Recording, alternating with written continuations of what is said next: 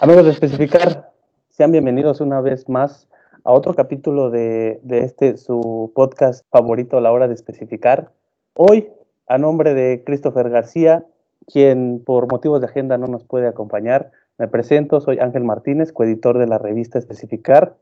Antes de, de dar paso al, al, tema que nos compete en el día de hoy, quiero saludar a una excelente amiga y mejor colaboradora de, tiempos recientes, Dulce Negrete, quien nos acompaña el día de hoy. Dulce, ¿cómo estás?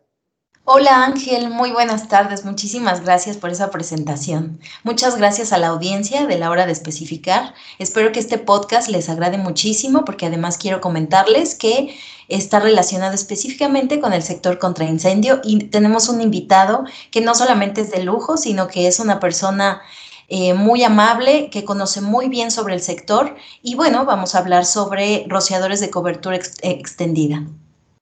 Antes de, iniciar eh, y presentar a la persona que hoy nos acompaña, me, me, me, gustaría recomendarles que vayan a nuestro sitio web y que por favor, eh, si, si en algún momento tienen la, la intención de saber más al respecto, ya tenemos en, nuestro, en nuestra página web un excelente artículo sobre, sobre el tema que hoy nos compete, que es justamente rociadores de cobertura extendida, bueno, y cómo, cómo interviene ¿no? en la mitigación de, incendios. Así que ahí la, ahí la recomendación. Y Dulce, por favor, si nos presentas a, al invitado del día de hoy. Por supuesto que sí. El ingeniero Antonio Luis es, es eh, bueno, es graduado, es ingeniero químico con maestría en ingeniería y administración en proyectos por la UNAM. Es gerente de servicios técnicos de la empresa Reliable y lleva, bueno, él tiene 22 años de experiencia dentro del sector contra incendio y, está trabajando en esta eh, empresa, en Reliable, desde hace, desde hace cuatro años. Entonces, quiero presentar al ingeniero Antonio. Muchísimas gracias por su tiempo, ingeniero. Como dije hace un momento, agradezco el tiempo y la gentileza que tiene usted para con este podcast. Hola, pues muchas gracias por la invitación, por la presentación, Ángel, Dulce y todas las personas que nos están escuchando. Pues eh, nuevamente muy agradecido por esta invitación y por poder platicarles un poco acerca de, mi experiencia y de lo que es la industria de los rociadores contra incendio, que es una industria pues muy interesante, eh, muy amplia. Muchas veces cuando comenzamos en esto de la, de la, industria contra incendio pensamos que rociadores tal vez hay, hay, un tipo o dos, los que vemos en los, seguramente en los edificios, ¿no? como en los hoteles o en algunos almacenes y pensamos que es todo lo que hay, pero realmente es una gama muy amplia eh, y muy importante conocerla para todas las personas que están involucradas en este sector. Y así es que con lo que yo pueda aportar, pues siempre voy a estar disponible. Gracias por la invitación. A mí, si me lo permiten, me gustaría comenzar, como decía Aristóteles, que lo mejor para empezar una historia siempre es por el principio. Entonces, eh, bueno, en ese sentido, a mí me gustaría preguntarle, ¿Cómo llega al, a la industria de la protección contra incendios? Porque realmente no me imagino a alguien joven, a alguien universitario diciendo, eh, no, pues voy a, voy este, a, ir al sector contra incendios. No me imagino, ¿no? Supongo que no son de las primeras opciones y generalmente suelen ser historias muy interesantes. Entonces, no sé si, si podemos empezar por ahí. Claro que sí, qué bueno que lo dices. Eh, bueno, también les voy a platicar un poco este, más adelante de, de, lo que hago actualmente, pero ahorita quiero primero contestar esto diciéndote que, que, bueno, yo viajo por todos Latinoamérica y aquí dentro de Estados Unidos, y cuando conozco gente, sobre todo en Latinoamérica, les pregunto, oye, este, ¿cómo comenzaron? Igual, ¿cómo están ustedes en este momento aquí? ¿Cómo es que llegaron aquí?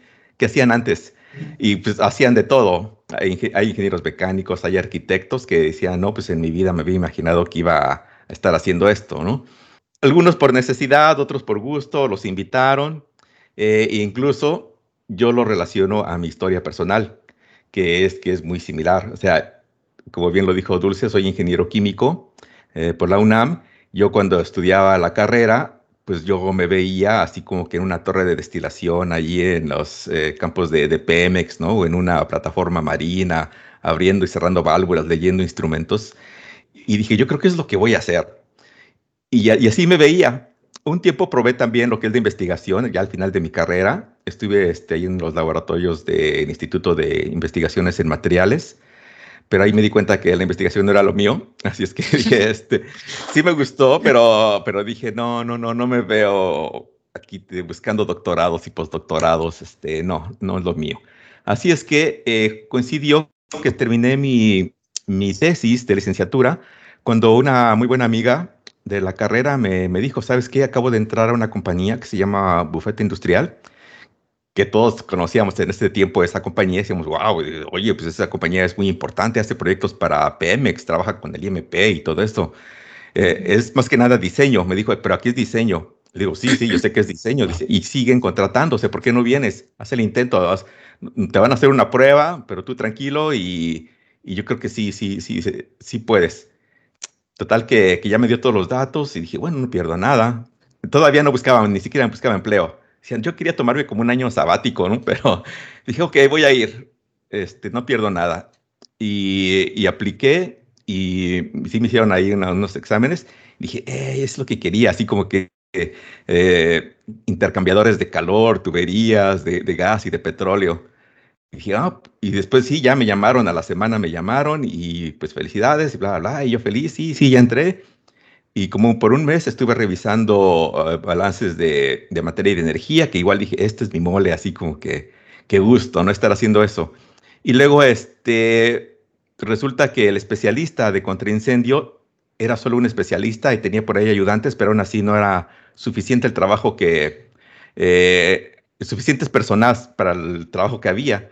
Entonces me dijeron, ¿sabes qué? Este, como tú eres el novato, este, te, vas, te vas a pasar a ayudar al, al, especialista de contraincendio. Y yo dije, bueno, pues ahorita estoy aprendiendo. Digo, pues ¿por qué no?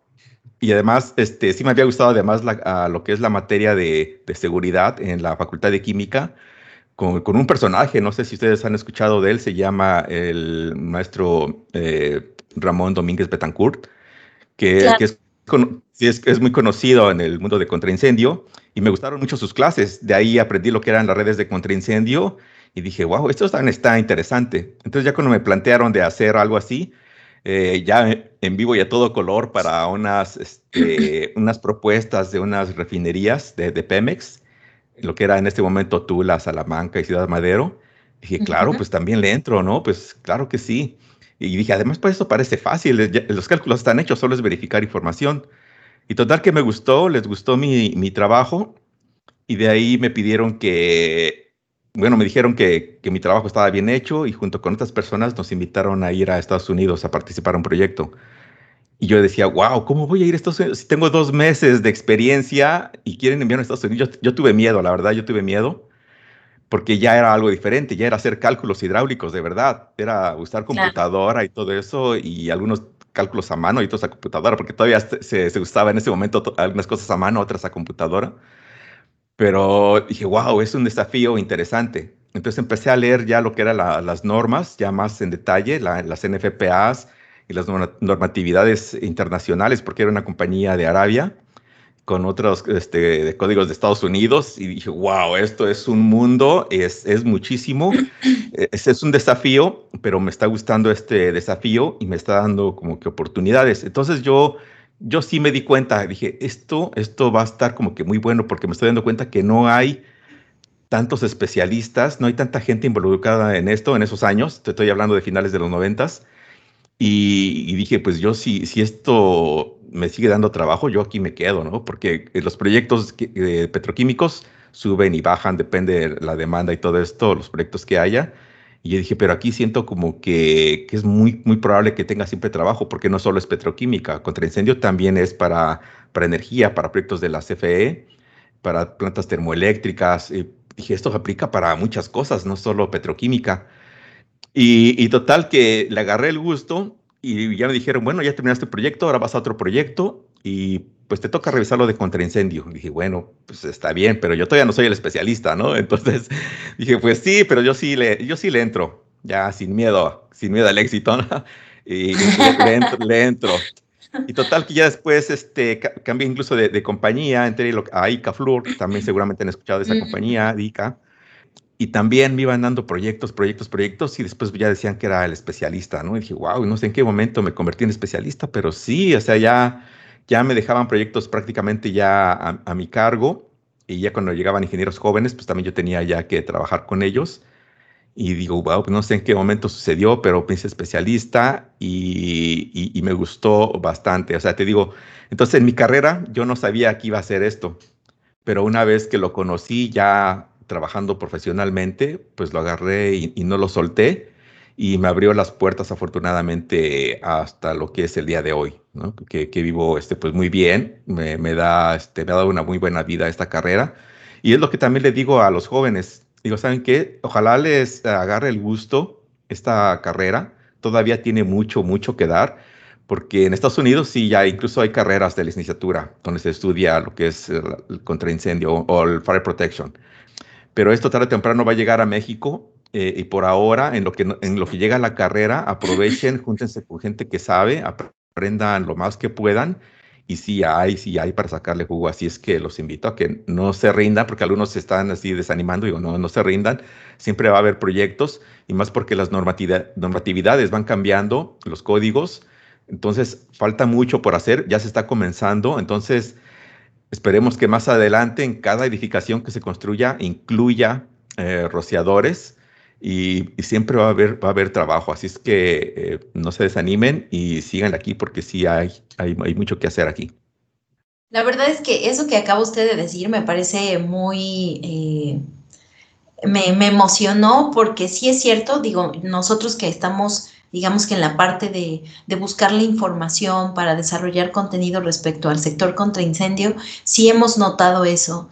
Eh, México, por lo menos, es un país que tiene pocos ingenieros especialistas en el sector, los cuales ya se están forjando y los cuales están en edades más o menos, no sé, entre los 39 y 53 años, una cosa así. Uh -huh. ¿Eso qué significa? Que bueno, efectivamente, como usted acaba de mencionar, los chicos que están estudiando en las universidades de toda la República tienen, pero la cancha y la plaza abierta para que puedan seguir los pasos de esta, de esta generación que está entre los 39 y los 53.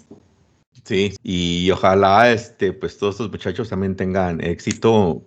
Yo me siento muy afortunado, hasta bendecido, puedo decir, porque te digo que, que, esta actividad me abrió las puertas gracias a, esta especialidad que, que, que, pues, que me hice en, en, en, México. Fue que pude trabajar acá en los Estados Unidos, que fue que por ahí del 2007 había mucho trabajo en, en Texas. Y yo, la verdad, yo antes no pensaba en trabajar en Estados Unidos. Yo sí tenía el gusanito de salir algún día de, de México, pero más mi idea era irme como a Canadá o a Australia, porque sabía que había las más oportunidades y facilidades, además, para trabajar en lo que yo hacía. Porque yo, yo pensaba que en Estados Unidos, dije, en Estados Unidos yo creo que si me voy, pues voy a trabajar a lavar platos o no sé, que también está bien, pero, pero claro. no me veía haciendo eso. Entonces, yo ya estaba en planes para irme a Australia cuando, eh, porque también en, en, México, en Icafluor, llegaba mucho americano, entonces era una, una empresa mitad mexicana, mitad eh, americana llegaban y, y, y, pues nos decían, ¿sabes qué? Aquí bajita la mano, hay trabajo en Estados Unidos, en muchas compañías, ¿por qué no aplican, no? Si es, si es que les interesa. Y yo dije, mmm, pues bueno, así como que por un tiempo, yo creo que va a estar bien, si es que se da la oportunidad. Y pues envié mis, mis papeles a varias compañías y sí me llamaban. Y yo creo que elegí bien una compañía donde me dieron la oportunidad de hacer carrera y estuve por eh, casi 10 años en esa compañía. Eh, muy agradecido con esa compañía que es eh, AMEC Foster Wheeler y, y, pues feliz también bien allí, pero como en eso de que el petróleo, te digo tiene sus altas y sus bajas, llegó un momento que ya no había muchos proyectos y fue que decidí ya hacer un cambio. Dije, bueno, ya he estado mucho tiempo en lo que es proyectos, eh, apliqué muy bien también todo lo que es mi maestría, que por eso estudié la maestría de ingeniería de proyectos Dije, pero también me gustaría hacer algo un poco diferente en este momento que el, el mercado del petróleo no está tan bien. Y, y, fue por ahí que entonces dije, bueno, me gustaría más como que, que hacer algo, buscar a los, eh, los, fabricantes. Entonces empecé a aplicar a varias compañías que, que fabrican equipo contra incendio y fue entonces en Reliable que, que me llamaron. Ahí buscaban a, a un especialista para que se incorporara al grupo de servicios técnicos y pues querían a alguien bilingüe que para que representara la compañía en el sur de Estados Unidos y en Latinoamérica. Y pues por ahí iba pasando yo y pues eh, ya me entrevistaron y pues felizmente acepté y sí, sí me gustó mucho este, la oportunidad que me dieron y lo que hago ahora. Entonces ya son casi cuatro años en, en este puesto y pues muy feliz. Pues, muchas felicidades. Eh. Y, y, bueno, acerca de, de, esta nueva labor que, que ejerces como gerente, gerente técnico, ¿no? En, en sí. esta nueva compañía, nos gustaría que por favor nos platicaras acerca de, de esta herramienta o cómo podremos definirla. De esta solución, hablando de, hablando de los rociadores contra incendio. Exactamente. Exactamente. Te gané la, te gané. La tenías en la punta de la lengua y te la quité. Sí, sí, sí no, pero perfecto. Era, eres, al final tú eres este, la, la, especialista junto con, con, Antonio, pero sí, justamente, platícanos qué, qué son las soluciones de rociadores contra incendio, cómo podemos definirlas y, este, y bueno, para encaminarnos un poquito hacia el tema central, ¿no? Ah, ok, sí. Pero si me permiten, voy a hacer un paréntesis a mencionar claro. este, un par de minutos acerca de la, de la compañía, porque creo que también es, es importante. Ya les dije que ya estoy muy agradecido con uh, Reliable. Y cuando me platicaron que mi misión era pues este, viajar, yo soy, como bien dijiste, de servicios técnicos y hago equipo con el equipo de ventas. Hay otras compañías que el representante de ventas es el que tiene que hacer todo. Él tiene que saber mucho lo que es lo técnico y también hacer ventas. Es, mucho trabajo para ellos, yo los comprendo, es mucho estrés de por sí ya con las ventas y después además aprender todo lo que es la parte técnica. Entonces en Reliable decidimos como que eh, dividir e, esa parte. Tenemos nuestros vendedores que también saben mucho técnicamente, también se capacitan y saben mucho. Muchas veces ellos tienen la capacidad de dar respuesta a preguntas técnicas pero también se requiere un equipo de servicios técnicos que sea fuerte, que tenga conocimiento de las normas, experiencia de preferencia en, campo o en diseño, pero que tenga mucha experiencia y, pues también este, ganas de representar a la compañía y, poder viajar. Eh, entonces, bueno, eh, Reliable buscaba a alguien que, que, representara a la compañía en Latinoamérica y yo cuando llegué a la compañía, eh, pues primero este, me decían bienvenido a la familia Reliable. Y dije, ah, ok, bueno, pues sí, suena, suena bonito, ¿no? Muchos así, este, las compañías nos dicen, ah, bienvenido, aquí todos nos queremos mucho y todos, y después terminamos jalados de los pelos, ¿no? Unos con otros. Pero este, re resulta que, que, cuando decían de la familia Reliable, aquí es más, eh, más en serio. Porque para empezar me di cuenta que cuando llegué a la entrevista, incluso este, pues, me entrevisté con la persona que me, que me llamó, me llevó a hacer este, eh, recursos humanos me presentó con varias personas, una de ellas, este, pues muy amable, me, me, platicó, este, qué es lo que hace ahí en la compañía y todo, pero no me dio todos sus detalles, el tramposo. Entonces ya, ya después de que ya me contrataron y, y, y entré a la compañía, me enteré que esta persona es el hijo del dueño. Entonces dije, ah, ¿y por qué no, nunca me dijo yo soy el hijo del dueño? O no sé, y, y, pues lo que resulta aquí es que es una compañía familiar. Eso es algo que nos hace diferente a, a, otras compañías también, porque Reliable fue fundada en 1920, o sea, tenemos 101 años vendiendo rociadores y válvulas. No somos nuevos, algunas personas todavía no nos conocen, pero es importante que, que, bueno, que sepan que ya tenemos más de 100 años en el negocio en los Estados Unidos. Estamos bien establecidos en Estados Unidos, tenemos ya este, clientes muy importantes. Le vendemos, imagínate, a, a, a Facebook, a Google, a, en Amazon, no todo, pero algunos de sus almacenes es, tienen nuestros rociadores. Y ahorita estamos en la cuarta generación de la familia que fundó la compañía. O sea, al, al, mando de la compañía sigue la misma familia, que es la familia Fi, así se apellidan. Ah, y todo comenzó porque el que fundó la compañía era un contratista que, que hacía trabajos de plomería, pero él quería instalar rociadores y resulta que en esos años solo las compañías que fabricaban rociadores podían instalarlos. Y ya ven que aquí en Estados Unidos casi no les gustan las demandas, pues él dijo, pues yo voy a, a, a levantar una demanda, quiero llevar esto, este caso a la corte, y, y, lo llevó a la corte y pues resulta que ganó. Entonces él ya pudo instalar rociadores de otras marcas, este, los instaló, pero él dijo, yo quisiera que esto no se repita. Yo quiero que todas las compañías que estén haciendo fabricación de tuberías o eso, si quieren instalar rociadores, lo pueden hacer con la libertad, sin ninguna restricción. Entonces yo voy a crear mi propio rociador y no voy a poner ninguna restricción. Cualquier persona lo va a poder eh, vender y va a ser un rociador confiable. Y de ahí nace pues Reliable. Entonces, y, él además, este, muy ingenioso, él fue de los que mejoró el elemento térmico de los rociadores. Ven que hay unos que son con bulbo de vidrio y hay unos que tienen el elemento bimetálico, que son dos laminitas soldadas.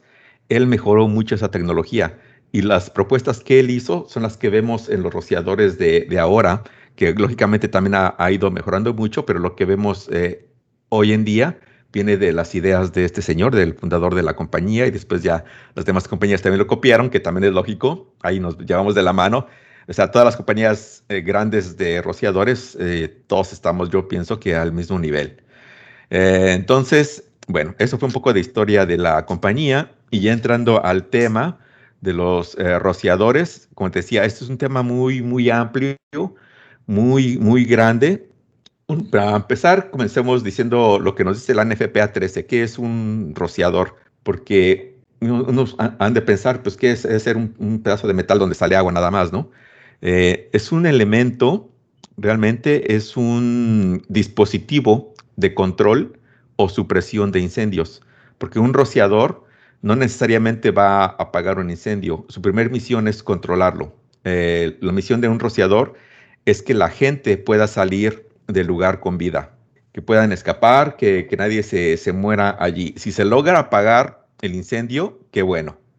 Pero lo, lo ideal primero es siempre controlar el incendio y segundo, suprimirlo. Pero también existen para almacenamiento algunos que ya son específicamente para suprimir. Existen los rociadores que son de almacenamiento, que, que, igual va a ser un tema, es un tema muy grande, es para tal vez para otro podcast, el tema de almacenamiento, pero ahorita les digo que los rociadores ESFR, que son de supresión temprana, esos sí son rociadores que están diseñados para apagar el incendio o al menos disminuirlo a un tamaño tan pequeñito que sea fácil que, que alguien lo pueda apagar incluso con un eh, extintor o llegue el bombero, pero que el incendio ya esté prácticamente controlado o apagado. Esos sí son rociadores de supresión. Los demás, la mayoría de los que conocemos, para, para hoteles, edificios, residencias, eh, son más para controlar el, incendio.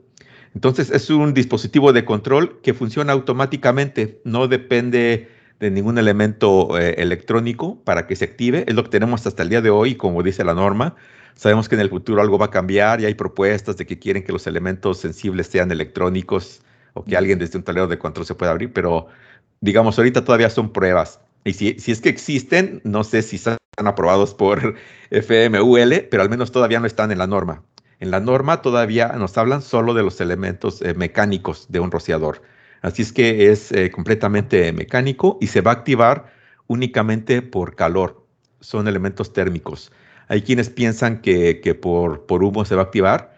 No necesariamente. El humo tiene que ser muy caliente. O sea, el, el caso es que el calor, cuando llega a cierta temperatura, que hay un rango de temperaturas eh, aprobadas por NFPA, que es como se diseñan los rociadores, cuando se llega a, determinada temperatura, es cuando se va a romper el elemento térmico, ya sea de vidrio o sea este, bimetálico, y cuando se rompe el rociador, este, entonces tiene un orificio que también tiene un tamaño específico, por eso es que hay de muchos tamaños, eh, los rociadores tienen un orificio específico que nos va a permitir con una presión determinada un flujo determinado de agua. El flujo determinado de agua, pues también va a depender mucho de qué es lo que se está protegiendo. Si es un riesgo ligero, como un, este, un edificio, un lugar donde hay gente, que es el riesgo, eh, se llama ligero, pero se refiere más que nada a lugares donde hay gente, que son habitados. Riesgo ligero y que además tiene que apagarse pronto. Es ligero porque no tiene tantos elementos combustibles, o sea, no, no, hay, no, no almacenamos gases, ni, ni petróleo, ni nada de eso. Es como oficinas, como hoteles, eh, hospitales, iglesias, auditorios, esos son riesgos ligeros. Y ya cuando hablamos de riesgo ordinario, pues ya hablamos eh, lugares donde ya hay, mm, puede ser este, máquinas que se pueden calentar, se pueden incendiar en algún momento, pero todavía son máquinas mecánicas, o las cocinas, en los restaurantes, son riesgo ordinario, salas de bombas, estacionamientos, Luego ya vienen los riesgos extras, donde ya comienza a meter ya tal vez este, consideramos lo que son eh, almacenamiento ya de algunos combustibles. Puede ser que en un edificio por ahí en una esquina tienen un almacenamiento de, de, barriles de, combustibles o de, no sé, algo así que se, quema rápido, pero todavía es la cantidad es limitada, pero es un riesgo ya extra. Y ya el almacenamiento, igual almacenamiento ya se divide, ya almacenamiento, te digo, ya son muchos temas, son muchos capítulos de la NFPA porque abarca demasiado, eh, tanto en materiales y formas, maneras en cómo se va a poder controlar el incendio. Hay métodos para controlarlo y métodos para suprimirlo. El rociador es eso, es un dispositivo que cuando se va a calentar se va a abrir y va a soltar el chorro de agua, ya sea para controlar o suprimir el, incendio. Y también una cosa importante, una cosa son eh, tipos de rociadores y otra tipos de sistemas de rociadores. Ya cuando hablamos de sistema, como el nombre lo dice, sistema ya son varios elementos. Un sistema ya, ya incluye desde una válvula de control, ya tiene, incluye lo que son los manómetros, puede ser una, una válvula, ya sea tipo clapeta, eh, sensores de flujo. Estos ya son los elementos de un sistema de rociadores. Y todo, ¿no? Desde los cabezales, el riser, la tubería y los rociadores, todo es un sistema y cuando hablamos de tipos de rociadores, estamos hablando exclusivamente del elemento eh, sensor y que controla el incendio nada más. Y, materiales, pues también hablamos de, de, pues de, varios materiales, ¿no? De los eh, rociadores. Están compuestos de, de, varios elementos. Por ejemplo, los rociadores, como los conocemos, ven que tienen una forma así como de, con los brazos, ¿no? Con los bracitos y el, el deflector. Es un rociador típico, que este tipo de rociador existe desde más de 100 años, 200 años, no sé, el, primer eh, rociador, creo que este, como tal, lo más parecido a lo que existe el día de hoy fue el diseño de este señor que se llama Parmalí. Así eh, es. Sí, él fue el primer, este, creó un rociador con un elemento ahí que, con el calor se, se, abría, ¿no? Después de Parmalí ya, ya vino este Grinel, y Grinnell, pues ya más cercano todavía a lo que es eh, esto, y de ahí realmente no han cambiado mucho, siempre ya han tenido lo que es un deflector y estos dos bracitos que, que tienen ahí al, deflector. Y bueno, es lo que tenemos al día de hoy. Muchos nos preguntarán de, también de, qué están hechos los rociadores. A veces me preguntan de, qué, qué, qué, material, qué, qué, metal. Se ve que es un metal, pero qué, tipo de metal es, ¿no? Pues eh, el, es, es latón, es latón común y corriente. El latón es una aleación de, cobre y zinc. Pero además, eh, esto lo quise mencionar porque el latón es, es maleable. El cobre sabemos que si lo golpeamos se deforma. Entonces, los rociadores son muy resistentes a la presión, pero no tanto a los golpes. O sea, un rociador de estos, al menos los de Reliable, cada uno se prueba en fábrica hasta 500 PSI es una, presión muy alta, cada uno de ellos. Y, realmente están para trabajar a, ¿qué trabaja un sistema de rociadores? 150, 175, a veces las pruebas hacen a 200 PSI, pero estos están fabricados para que resistan hasta 500 PSI. Lógicamente no por mucho tiempo, pero por un golpe de ariete, algo así, no se va a romper. Entonces cuando nos dicen que, que estaban haciendo sus pruebas y y arrancaron la bomba y subió la presión de 150 hasta 200 y de pronto el rociador empezó a gotear. Entonces ahí como que dudamos que, realmente haya sido la presión la que, la que causó ese goteo, ¿no? Ahí posiblemente fue un problema de, instalación. Eh, entonces es importante saberlo que es de, cómo se instala, ¿no, ingeniero? Lo que decía usted al principio ah, del podcast. Eso es súper importante, saber cómo se debe de instalar un rociador, porque no es que venga un señor sin demeritarlo, pero vaya, eh, con esto de lo políticamente correcto, no es que una persona que se dedica a la, a la fontanería o a la plomería venga y te instale un rociador implica ya cierta técnica y cierto conocimiento del mismo elemento para que puedas tenderlo, en este caso, pues en, en donde haga falta que, que, lo coloques. Sí, sí, sí, así es. Sí, qué bueno que me recuerdas. Sí, es importante mencionarlo. Yo siempre lo menciono este, en mis presentaciones cuando visito a las compañías y muchas veces tengo eh, como ahí como invitados a gente que está aprendiendo. Entonces es bueno que ellos sepan que la manera en que se va a instalar un rociador, muchas veces me dicen que sí se los dicen, pero no sé si se les olvida o qué pasa, porque cuando nos dicen que un rociador está goteando o que que se rompió, que algo así. dijimos, bueno, si se rompió o está goteando, algo pasó en el trayecto, en la, embarcación desde, pues imagínate, ¿no? La planta está en Carolina del Sur, de ahí se lleva, a, de ahí tenemos puertos de salida en, en Miami, entonces, y de ahí muchas veces se van en barco y hasta que llegan, imagínate, hasta Argentina, no sé, eh, o, en Chile, es un viaje pues largo, pudiera ser que se dañó, aunque también es dudoso porque vienen bien empaquetados, o sea, es, dudoso que se hayan golpeado entre ellos. Eh, muchas veces el problema está en la instalación y como les dije, esto es una aleación de, cobre y zinc, es latón, eh, que si se nos cae le damos un golpe, si se deforma, si le damos demasiada presión con una llave, se va a deformar. Entonces, en las fichas técnicas, todas las fichas técnicas de los rociadores siempre dice allí cuál es el par de torsión al cual debe ser instalado un rociador. Pero también, siendo prácticos, sabemos que no es muy conveniente que alguien esté midiendo el par de torsión en un rociador, ¿no? Pues es mucho tiempo perdido. Pero hay una manera, un método muy, muy sencillo para hacer la instalación de un rociador. Entonces, eh, amigos, por favor, tomen nota. les voy a decir, tienen su, rociador. El, rociador, la mayoría todavía este, sigue utilizando lo que es eh, la cinta de teflón, que está bien, o el, el DOP, que en español no sé este, cómo se llamará, como un sellador, yo creo. Digamos un sellador. Pero bueno, digamos la cinta de teflón le ponen el teflón y le dan, se le da de dos a tres vueltas de teflón, nada más. Hay quienes le dan, quieren aquí poner medio rollo de, teflón para asegurarse que no va a gotear. No, simplemente con de dos a tres vueltas es suficiente. Y después de esto se va a colocar, se va a roscar, se rosca con la mano hasta donde llegue. ahí vas a sentir el punto de resistencia. Dices, bueno, ya, ya no entra más con la mano. Ahora se va a, a seguir dando vuelta con la llave especial de ese rociador. Entonces, es una llave que, se, que entra como, como guante a la medida.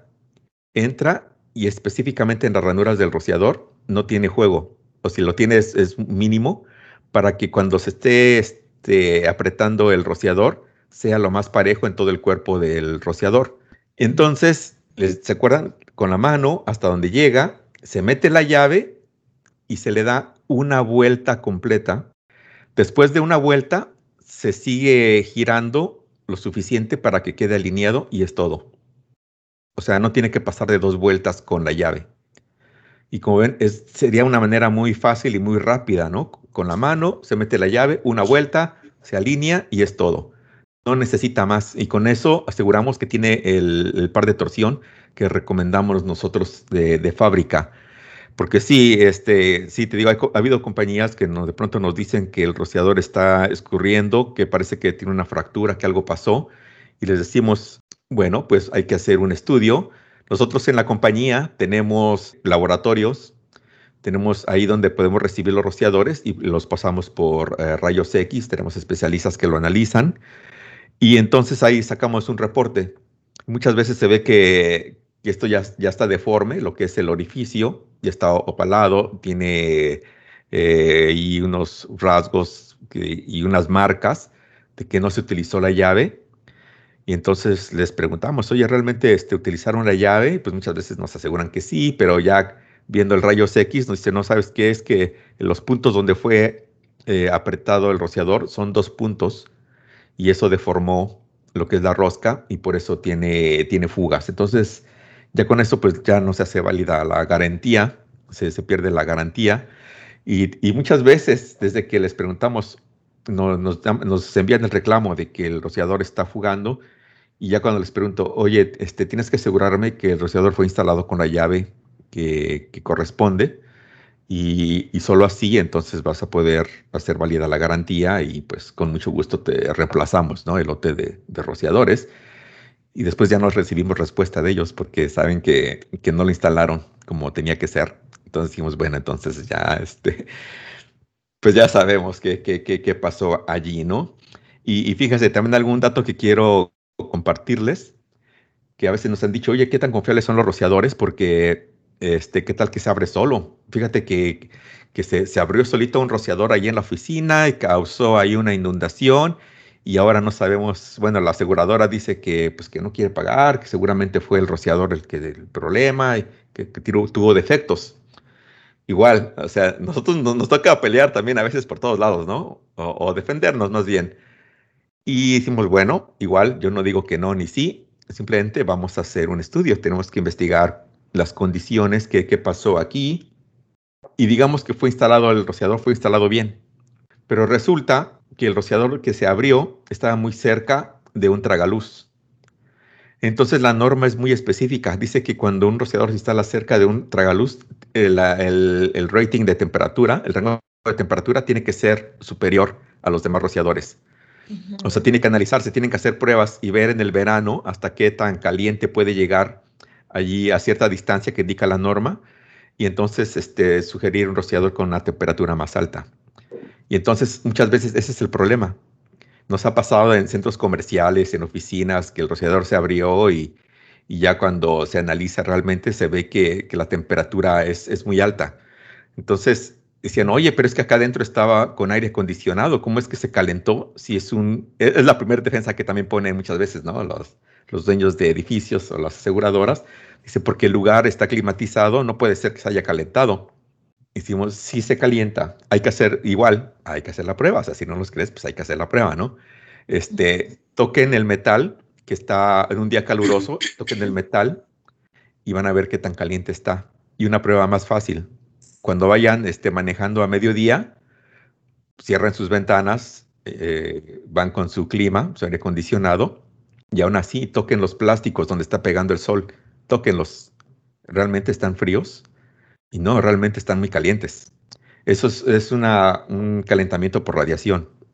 Entonces ese también es un problema que, pueden tener a veces cuando se abren los rociadores, ya sea por golpes, por daños mecánicos, una mala instalación eh, o un rango de temperatura no adecuado, pues se pueden abrir, porque realmente un rociador tiene una eficiencia realmente muy, muy alta. Al menos los rociadores de Reliable en la compañía manejamos algo que se llama, en estadística le llaman eh, Sigma 6, en ah, control, de, control de calidad, que Sigma 6 quiere decir que de cada millón de rociadores fabricados, tres o cuatro van a tener defecto.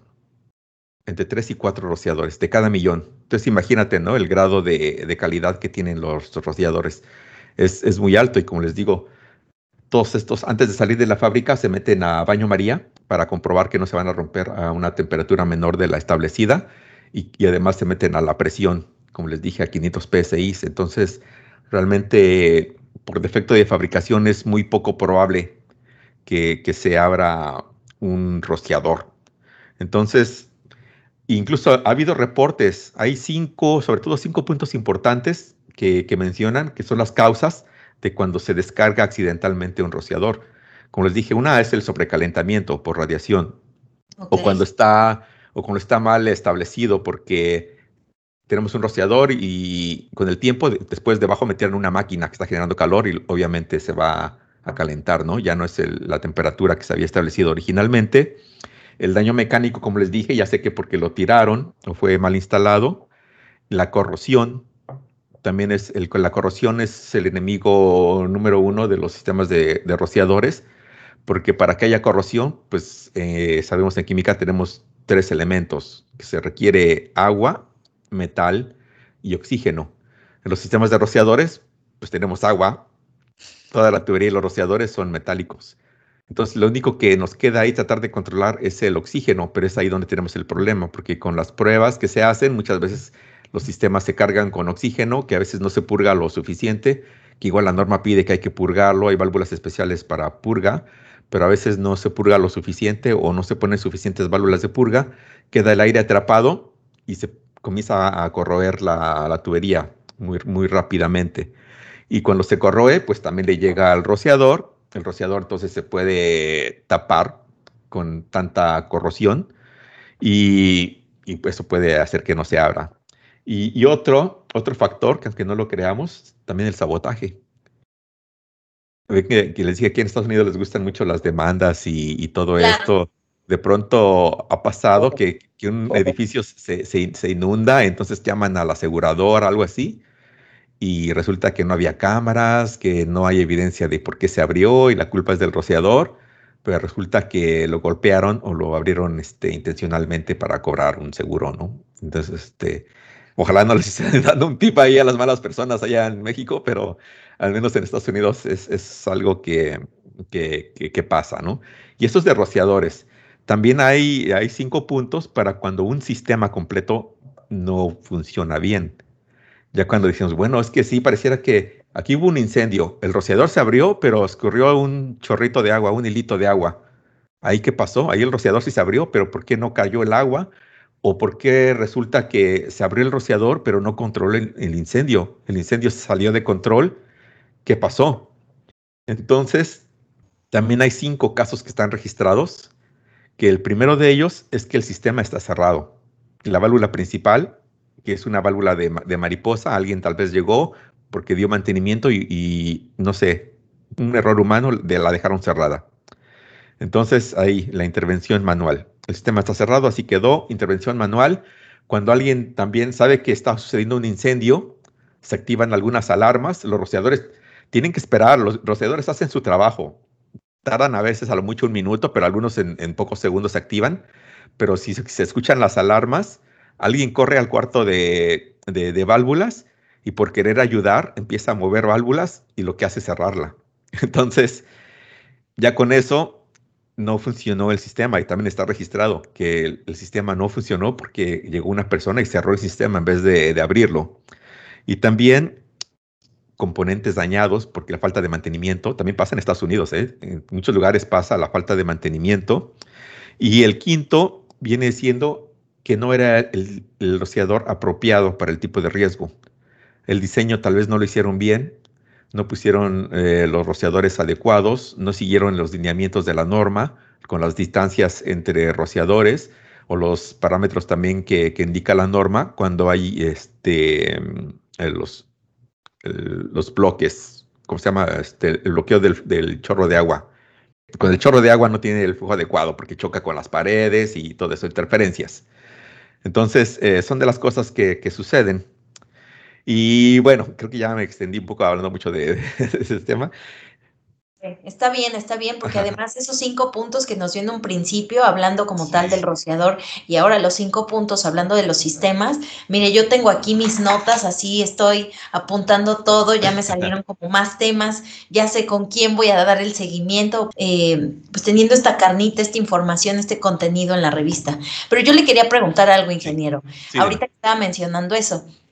¿Es sistema o es rociador cuando, por ejemplo, ves en una película que de pronto, no sé, me imaginé eh, detective en el kinder de los 90, ¿no? Sí, Está el incendio, Schwarzenegger va caminando buscando al, al crío, al niño, sí. y de repente todo así, toda la habitación, pero se empapa de agua. Y lo he visto muchísimas veces en muchísimas películas eh, norteamericanas.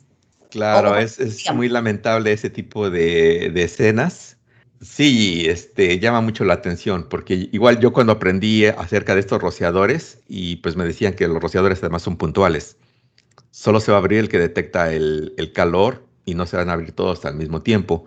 Y entonces yo me quedaba pensando, así como tú dices, bueno, entonces las películas que he visto, ¿qué, qué onda, no? ¿Qué, ¿Qué, está pasando allí?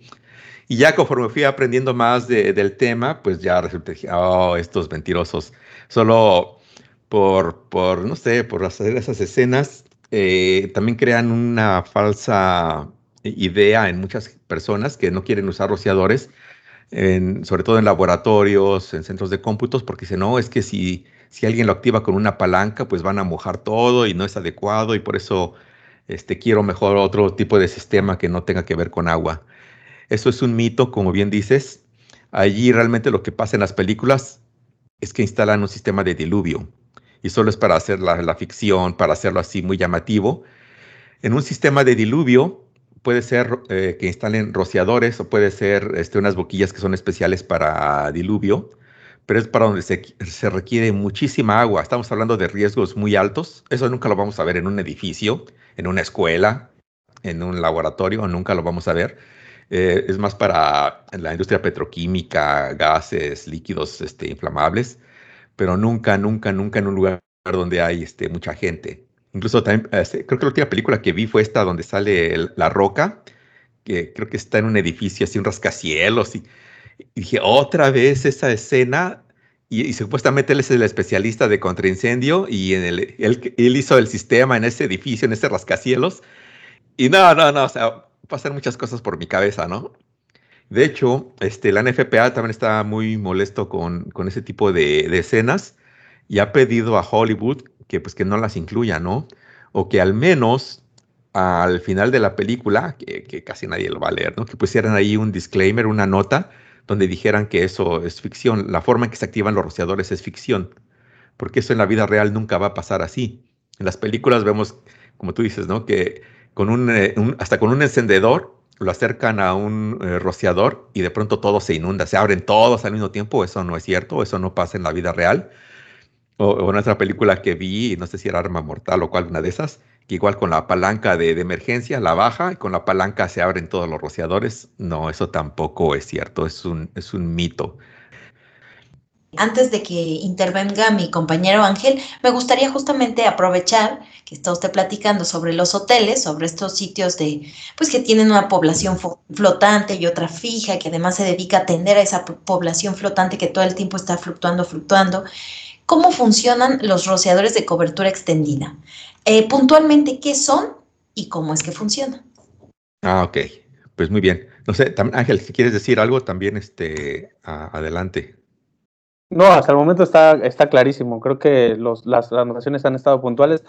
Acerca de la cinematografía, pues sí tienen una, como ya un speech muy marcado respecto al, al sector contra incendios. Algo que sí me gustaría aclarar es que, eh, o apuntar eh, sobre la charla que ha tenido, es que una de las misiones también de la revista en especificar es poder incentivar las buenas prácticas. A mí me gustaría más bien, junto con la pregunta que lanzó, que pudiéramos agregar un poquito qué tan diferente ha visto o qué tan mejor ha visto este término de en México el caso de las buenas prácticas, qué también se, se hacen las instalaciones, qué también se, se leen las fichas de producto, porque creo que eso en todos los sectores es como eh, hasta de hasta en el mismo cuando compras tú un electrodoméstico, ¿no? Viene la, ficha de producto, pero no la lees, no lees el instructivo. Entonces, eh, aunado a, justo este, al tema de los rociadores de cobertura extendida, si nos, si nos pudiera ahondar un poquito en cómo, cuál es su visión sobre, sobre las prácticas en México, ¿qué tal vamos? Claro, claro que sí. Sí, sí, con mucho gusto te voy a dar mi punto de vista. Yo creo que primero te voy a contestar esta pregunta y si me permites, Dulce, enseguida contesto vamos a lo de cobertura extendida. Eh, sí, eh, fíjate que a mí me da mucho gusto que, que, México nos están escuchando, ¿verdad? De otros países también. espero que sí. No, no, no lo tomen a mal, amigos, pero este, eh, la verdad yo veo que México va a la delantera. Sí, realmente lo que es México y Brasil, pero para mi gusto, no sé si es porque soy mexicano, yo siento que, que México va a la delantera. Puedo decir lo que obviamente en Latinoamérica me refiero, a solo Latinoamérica, que si en México se están haciendo las cosas bien.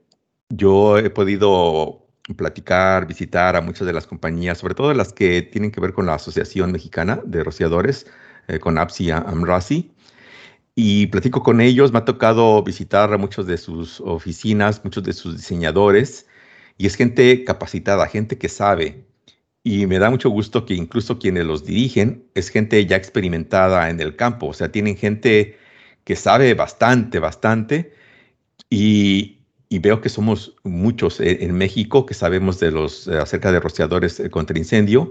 Cuando voy a los almacenes a ver, y a veces me invitan igual para echar un vistazo, para pedirme mi, mi punto de vista, y yo veo que están bien. Digo, wow, oye, es que sí, y me hacen preguntas muy interesantes que me meten en problemas, porque digo, wow, sí, realmente sí saben de lo que están haciendo, saben de lo que se trata el contraincendio. Muchos de ellos incluso se han capacitado en Estados Unidos.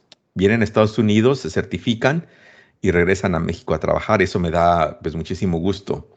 Eh, en lo que es el área de, Mexicali, para mi sorpresa, hay muchas compañías que, que se dedican al diseño y son muy, muy buenos.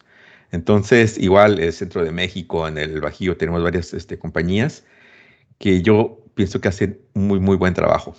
Es, trabajo de, calidad. Muy pocas veces se meten en, problemas, temas así muy eh, controversiales.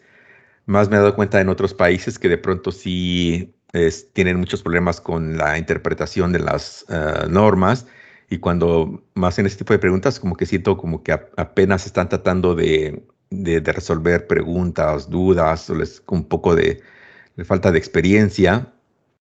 Y en cambio en México este, las preguntas que llegan son, son muy complicadas, realmente muchas veces son muy complicadas, porque quiere decir que, que su nivel de los eh, diseñadores y los especialistas está, está muy, muy por arriba, está, está muy bien.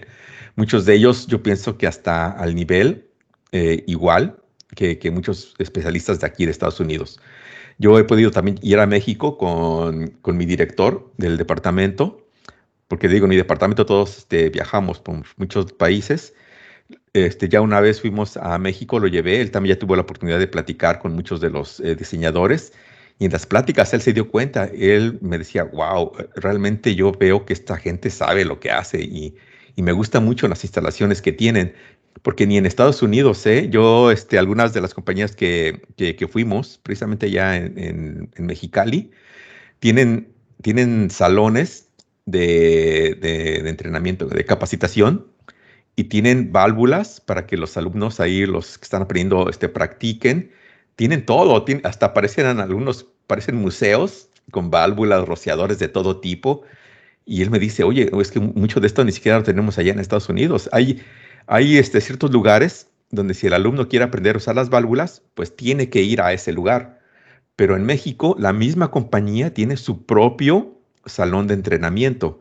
Y hay compañías que tienen desde sus bombas, bombas reales, certificadas y aprobadas, con su tanque de almacenamiento y hacen pruebas con rociadores, con boquillas de aspersión. Dice, tiene todo en la misma compañía. Dice, esto no lo he visto en Estados Unidos. Entonces realmente está realmente muy, muy bueno esto. Muy, muy bien. Entonces, está, y también lo que es este, Colombia, afortunadamente, también ya están avanzando mucho, ya tienen un centro de entrenamiento, que tiene al menos uno en, en Medellín, pero ¿Sí? veo que, sí veo que en México, eh, en México este, pues hay, hay, hay, mucho, y muchas compañías se preocupan por, eh, por enseñar bien a los diseñadores, y es algo que yo aplaudo. Entonces, en esa parte yo pienso que vamos muy bien en, en México. Eso es bueno, ingeniero. La verdad es bueno porque, como usted dice, eh, ayuda mucho el, el, hecho de que la gente en México se esté comprometiendo a capacitarse. Eso es súper importante. Una vez más, como, como yo le menciono a la audiencia de, de este podcast, es importante siempre capacitarse en cualquier cosa que, en la que nos desempeñemos. Y en este sector es doblemente importante ¿Por qué? Porque se manejan muchas normas, porque se manejan eh, eh, diferentes valores hidráulicos, tiene que verse también las diferentes ocupaciones, las características incluso de suelo, del de, lugar en el que se va a establecer el sistema contra incendio para poder realizar un buen diseño.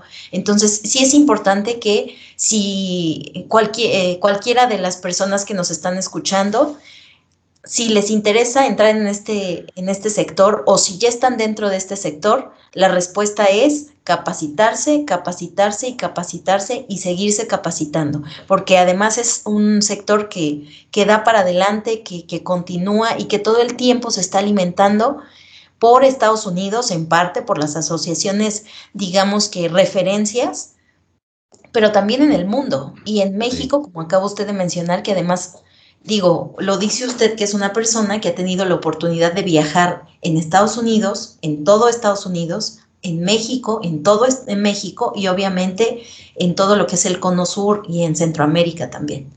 Sí. Y bueno, regresando a las preguntas de un poco más técnicas, me gustaría saber a mí, eh, para, para, que conozca también la audiencia, qué es un, un rociador de cobertura extendida y cómo es que funciona este tipo de solución. Muy bien, sí, sí, ahora pasemos al tema de cobertura extendida. Pues bien, este es un tema tan interesante, porque fíjate que esta es una tecnología que no es tan vieja, porque recuerdan, les dije, los rociadores de ya desde hace muchos años, desde el, modelo de, de, Grinnell, pues tiene ese modelo que tiene el frame, el cuerpo con sus dos bracitos y su deflector, pero ya digamos por ahí de los años 50 este, no han cambiado tanto los rociadores, son casi los, los mismos, con diferentes tamaños de orificios, que tiene que ver con el factor K, que los que hacen cálculos hidráulicos pues saben lo que, lo que es, ahí no me voy a meter ahorita mucho en ese tema. Eh, y ya, pero por ahí de los años 1970, a este, una persona se le ocurrió, este, dice, bueno, tengo un rociador, eh, pues quisiera hacer el orificio más grande, quisiera de una manera que, que abarque más, eh, más, más área, pero ¿qué, ¿qué, puedo hacer? Entonces, este, primero utilizó este, orificios pues, más grandes que los que se utilizan, por ejemplo, en residencias. En Estados Unidos se utilizan mucho, yo sé que en México no, pero en lo que es residencial son rociadores muy pequeñitos con factores K desde 2, factor K4, o sea que son muy orificios muy pequeñitos, pero ya lo que es el factor K de 5.6, ya digamos ya es un, un, orificio estándar, que es el que más se utiliza en muchas aplicaciones.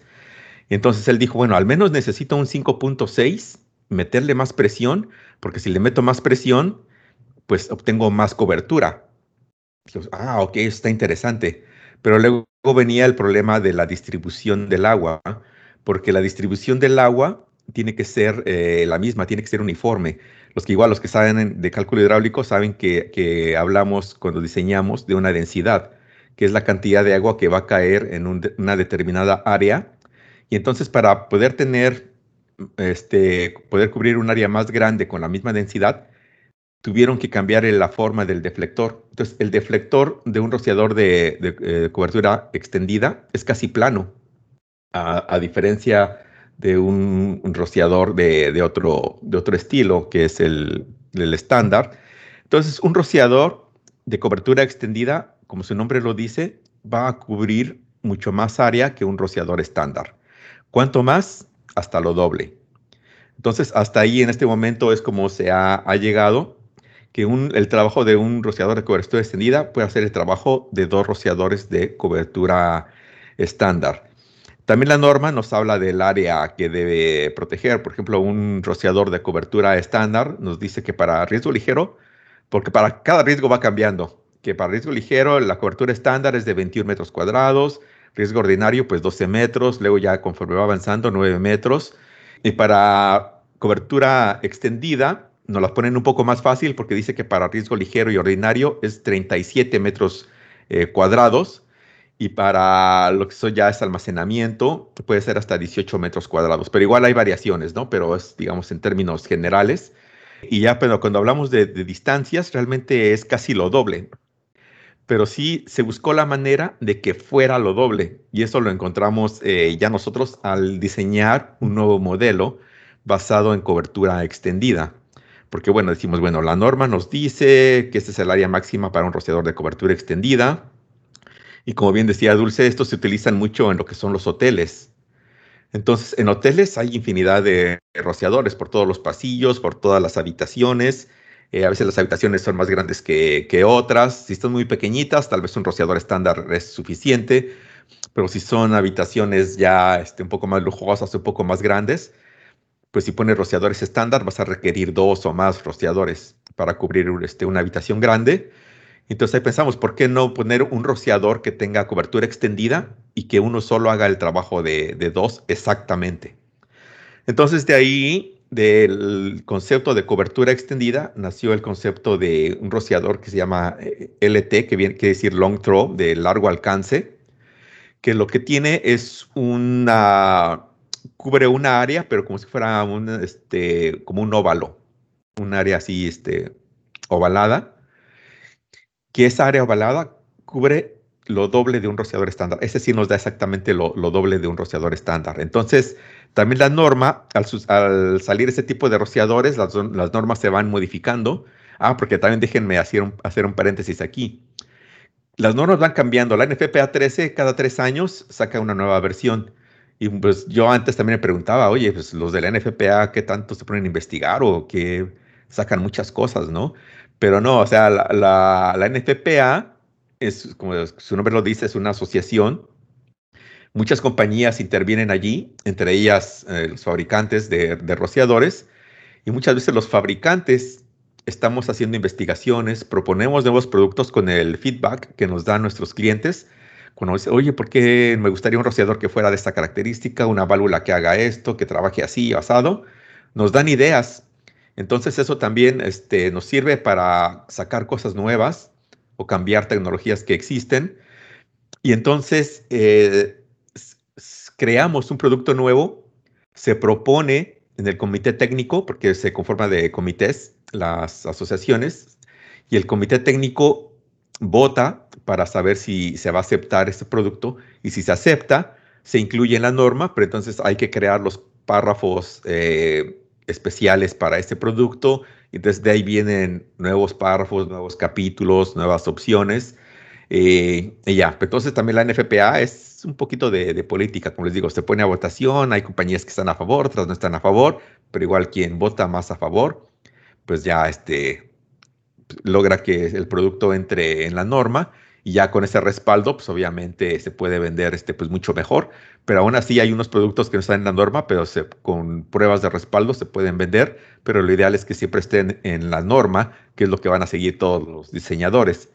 Entonces, este producto eh, ya existe en el mercado, la norma habla de rociadores de cobertura extendida, que requieren más presión, factores K de a partir de 5.6 o más grandes, eh, con el deflector plano para que nos dé una cobertura eh, más amplia. Y nos dice que de allí pueden salir rociadores especiales. Ahí tiene su apartado de rociadores especiales de cobertura extendida, que, entonces ahí nos da este, datos técnicos. Por ejemplo, nos dice, como son rociadores especiales, Aquí ya no vas a, diseñar por densidad, vas a diseñar por cantidad de rociadores que vas a suponer que se van a abrir en el caso de un incendio.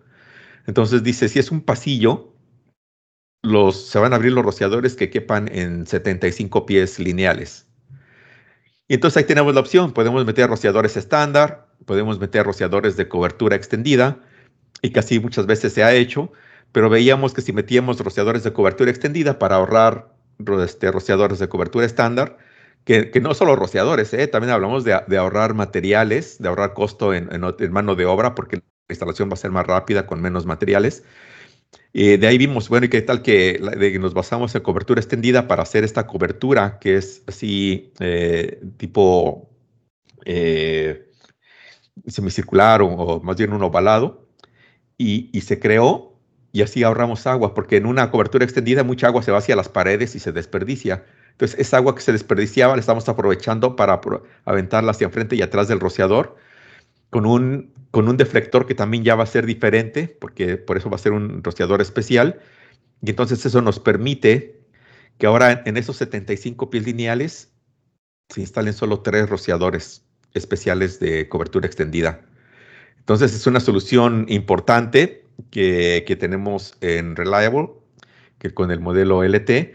Y sí, esto que se utiliza sobre todo, es, más el uso en hoteles, pero todo lo que es riesgo ligero se puede utilizar, tanto en escuelas, en hospitales, eh, lugares donde haya mucha gente y donde tenga pasillos, se puede utilizar este rociador especial y en lugares abiertos, pues el rociador, digamos, el regular, pero de cobertura extendida.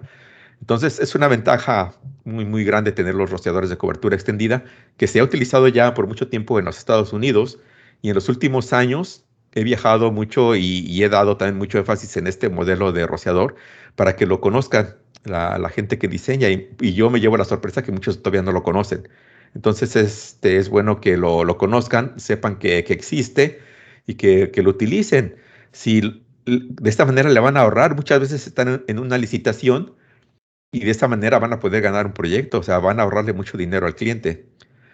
Porque también, este, desafortunadamente, hay varios este, conceptos allí, ¿no? Que pueden eh, darle vuelta a las personas, porque dicen, bueno, es que si se instala este rociador, pues tal vez yo pierdo dinero, ganancia acá, y digo, bueno, tú, tú juega con, con tus opciones, pon las cosas en la balanza y ve realmente qué es lo que quieres, pero si estás sobre todo en una licitación, es bueno que lo consideres porque vas a ahorrar mucho dinero y es muy probable que vas a ganar un proyecto usando este tipo de rociadores basados en cobertura extendida. Creo que, el, creo que el, tema de los ahorros es, importantísimo en cualquiera de las áreas, en la de contraincendios no es la excepción.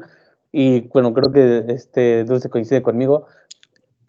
A lo mejor, para ponerlo un poquito en términos de porcentajes, Antonio, ¿cómo, cómo podemos decir que un, eh, un, sistema de rociadores de cobertura extendida eh, nos puede brindar eh, ahorros, digamos, hacia el contratista, hacia el inversionista? En, en términos de qué porcentajes podríamos hablar de ahorros?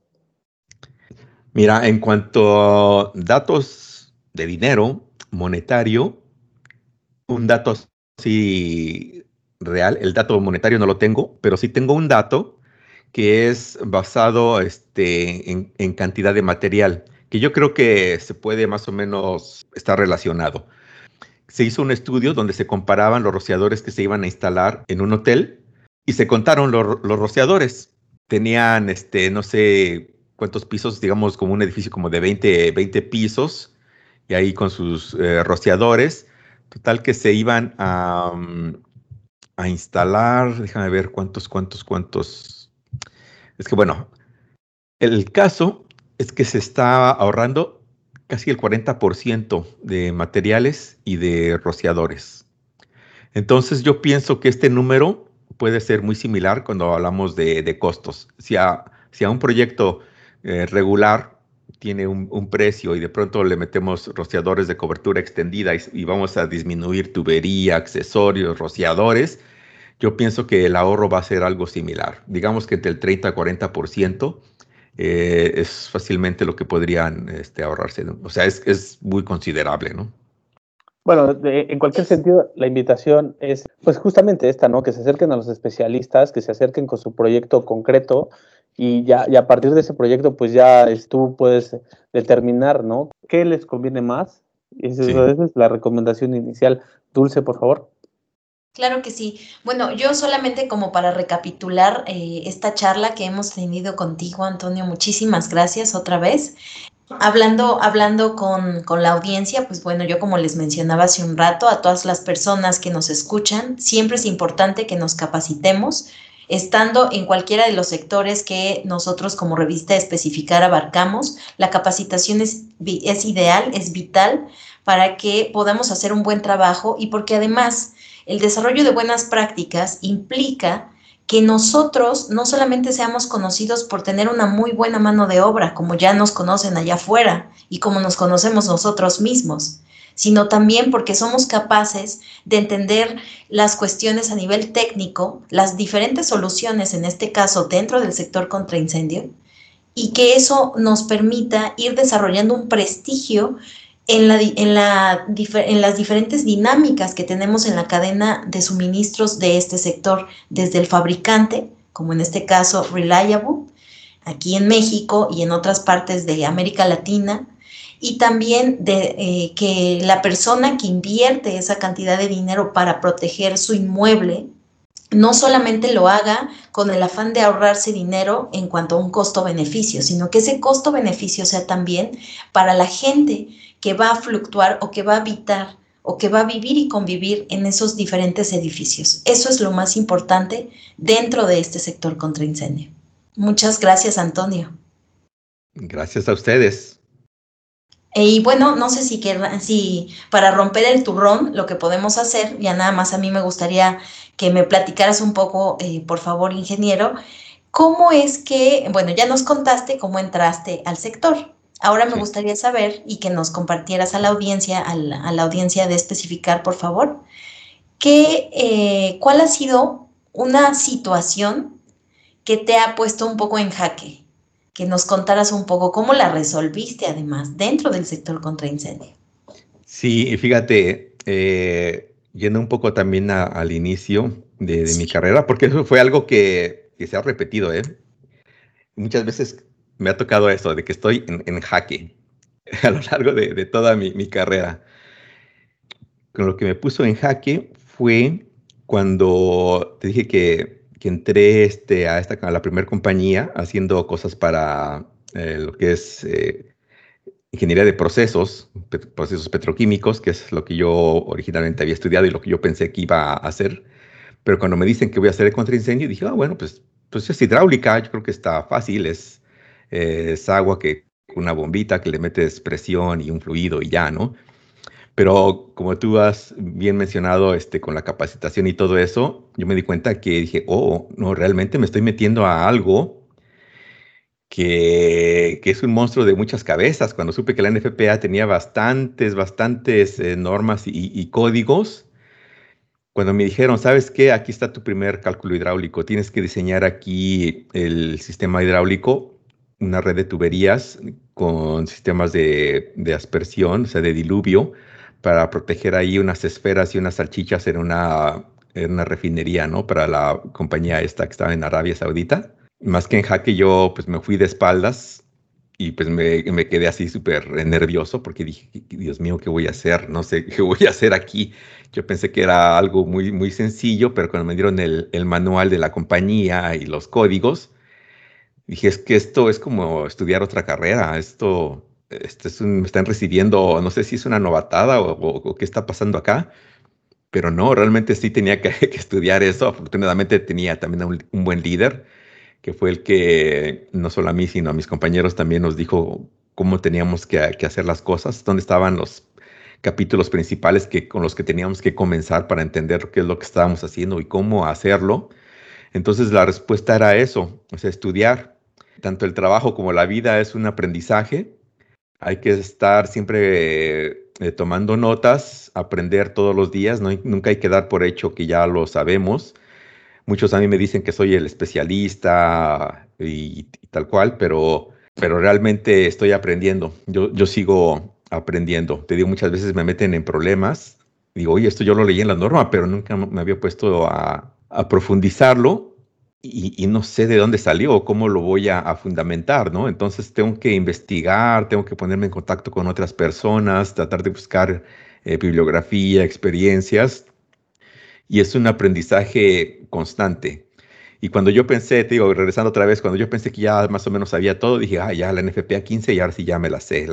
y cuando me pusieron a hacer mi primer diseño de, de rociadores, dije, ay, no, esta es otra norma, ahora es la NFPA 13 y este libro está más gordo que el otro. Entonces, otra vez dije, oh, esto no, no se parece a un sistema de diluvio, esto es otra cosa. Igual, para atrás eh, y a tomar impulso y otra vez. Y así, muchas veces así me ha pasado cuando decía, ah, ahora sí creo que ya lo sé todo, ¿no? Y de pronto llego a Estados Unidos y me dicen, oh, qué bueno que llegó el especialista. Mira, tenemos un, un proyecto de una plataforma marina que, que se, va, se va a instalar en, allá en la costa de Angola y pues te toca hacer el diseño. Y dije, oh, sí, está fácil.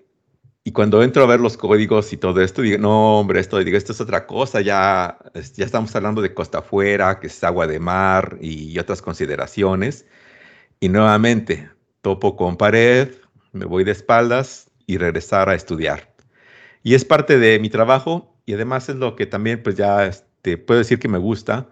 Me gusta mucho este, leer, me gusta mucho eh, actualizarme y muy afortunado con el grupo de trabajo que tengo aquí en la compañía porque todos tenemos mucha experiencia y todos aportamos un poquito de nuestro conocimiento y es lo que nos damos cuenta, que todos seguimos aprendiendo unos, unos a otros. Entonces la, la clave está en estudiar mucho, mucho, mucho y, y, sobre todo repetir y enseñar. Cuando uno enseña, aprende también. Entonces es, es parte de, de la clave del aprendizaje. Ingeniero, muchísimas gracias. Eh, creo que eh, no me dejarán mentir, audiencia, de especificar. Hoy, eh, hoy tuvimos una charla de cobertura extendida también. Bueno, eso nos parece gratísimo. También con nosotros estuvo hoy acompañándonos Dulce Negrete. Ella es colaboradora de Especificar. Dulce, por favor, si quieres agregar algo. Por favor, no dejen de escuchar este podcast. El trabajo que nosotros realizamos es para que todos ustedes que están, que, que fungen como especificadores y que están dentro de estos sectores tan importantes en la industria de nuestro país, sigan capacitándose, sigan teniendo de qué hablar en cualquier conversación y que además nos ayuden a eh, de alguna forma a seguir invitando a otros colaboradores a que participen con nosotros, a otros expertos a que nos compartan un poco de esa expertise que tienen. Y muchísimas gracias otra vez al ingeniero Antonio y por supuesto a ti Ángel. Cris, ¿dónde estás? Te mandamos un abrazo, te lo mando yo, cuídate mucho y pues eso es todo. Gracias a todos.